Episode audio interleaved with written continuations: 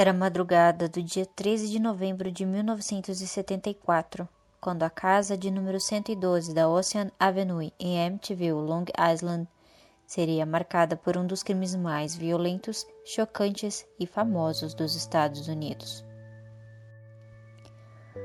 Por volta das 6h30 da tarde, Ronald, também conhecido como Butch, então com 23 anos, entrou no bar alegando que os seus pais estavam baleados em casa. Quando um pequeno grupo de pessoas chegou em casa, se deparou com um massacre. Rapidamente, a polícia revistou o local e confirmou a morte de seis pessoas. Butch foi levado para a delegacia mais próxima. O jovem alegava que um assassino ligado à máfia havia cometido os homicídios.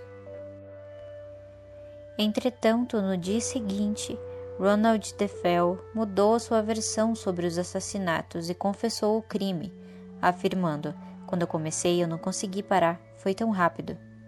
Após matar a sua família, ele contou que tomou banho, livrou-se das suas roupas ensanguentadas e colocou uma limpa. Então ele seguiu para o trabalho normalmente. A causa nunca foi revelada. DeFell era como um terceiro adulto na família sendo cinco anos mais velho que a sua irmã mais nova, Dawn. O garoto sofria desde criança com os abusos do pai. Tais impactos eram sentidos mais duramente nele do que nos seus irmãos.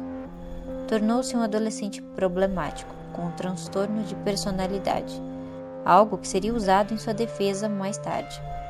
Seus pais o enviaram para consultar um psiquiatra, mas sem resultado. Ronald Sear e a senhora Louise decidiram lidar com o filho de outra forma, com bens materiais. Em seu aniversário de 14 anos, o menino ganhou de presente uma lancha. Acostumado a receber dinheiro, Ronald Jr. passou a roubar quando seus pais se recusavam a dar dinheiro.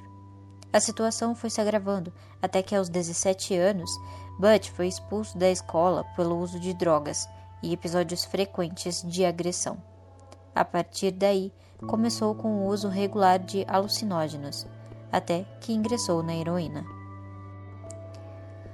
A tensão em casa era comum. Uma briga, porém, se destaca e aponta o lado psicopata de Defel. Em uma noite, os seus pais estavam brigando na cozinha. Ronald pegou uma espingarda que mantinha em seu quarto e apontou para o rosto do seu pai. Ordenou que a mãe saísse do cômodo e então disparou. Nada aconteceu, pois a arma estava descarregada, e o garoto se retirou sem dizer nada. A autópsia revelou que o Sr. Ronald DeFell foi o primeiro a morrer, ainda dormindo. Seguido dele, Louise, que acordou com o barulho dos tiros. Mas Ronald DeFell Jr. apontou para o seu peito e efetuou o disparo. Dirigiu-se para o quarto dos irmãos. Mark morreu na hora. John agonizou por alguns minutos antes de vir a óbito. As irmãs Ellison e Dawn foram as próximas, ambas acordadas em seus momentos finais. Depois de inicialmente confirmar a autoria dos crimes, Ronald Jr. começou a mudar a história e controvérsias começaram a aparecer. Em uma das versões, ele afirmou que a sua irmã Dawn matou o pai. Depois, a mãe matou todos os irmãos e ele matou a mãe. Outra explicação fornecida pelo psicopata diz que Dawn e um homem desconhecido mataram seus pais.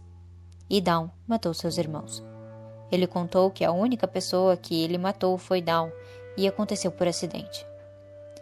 Todas as afirmações contestadas por especialistas que apresentaram evidências de que as vítimas não demonstravam sinais de luta e as pólvoras encontradas nas roupas apontavam para disparos efetuados a queima-roupa. O julgamento do caso começou em outubro de 1975, e sobre as diversas versões das mortes, o juiz responsável, Thomas Stark, afirmou que o testemunho do acusado que ele não atirou e matou os membros da sua família é improvável e não merece crença. O caso serviu de inspiração para uma série de obras do gênero de terror. O livro Horror em Amityville foi lançado em 1977 e dezenas de filmes do mesmo nome chegaram ao cinema. O primeiro teve sua estreia em 1979.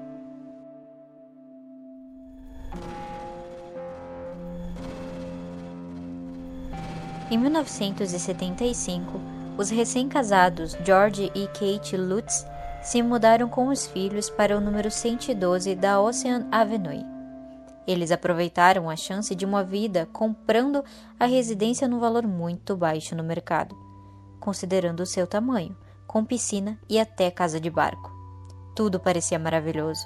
A nova família, formada pelo casal e os filhos de Kate de um casamento anterior, Daniel, de 9 anos, Christopher, de 7 e Melissa, de 5, mais o seu grande cachorro, uma mistura de Melemute e Labrador.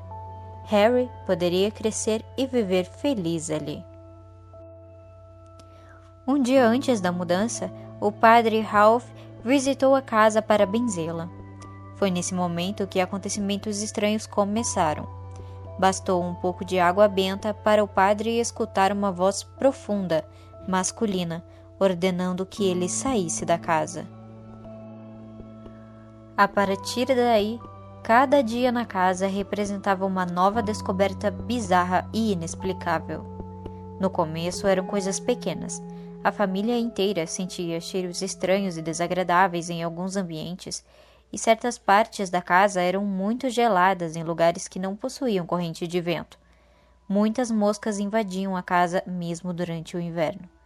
Em uma ocasião, quando estava sozinha, Kate escutou uma janela sendo aberta e fechada novamente em seu quarto de costura. Tudo isso poderia ser atribuído ao fato de que a família ainda estava se acostumando com a casa, certo? Mas as coisas começaram a piorar quando Missy, apelido de Melissa, começou a falar sobre o seu amigo imaginário. O seu amiguinho se chamava Judy, e de acordo com os desenhos feitos pela menina, era uma criatura parecida com um porco, com os olhos vermelhos e brilhantes. Na noite de Natal do mesmo ano, George estava trancado na casa de barcos e olhou para o resto da residência. Em uma das janelas, ele viu Missy e Judy atrás da menina. Quando subiu correndo, encontrou-a dormindo na própria cama, com a cadeira de balanço ao seu lado, se mexendo para frente e para trás. De acordo com o casal, eles também presenciaram gosma verde descendo pelas paredes e pela fechadura do quarto de brincar. Todas as noites, George acordava exatamente às 3 e 15 da manhã. Mais tarde, ele descobriu a razão. Fora nesse horário que, mais de um ano antes, um jovem havia matado toda a família naquele mesmo local.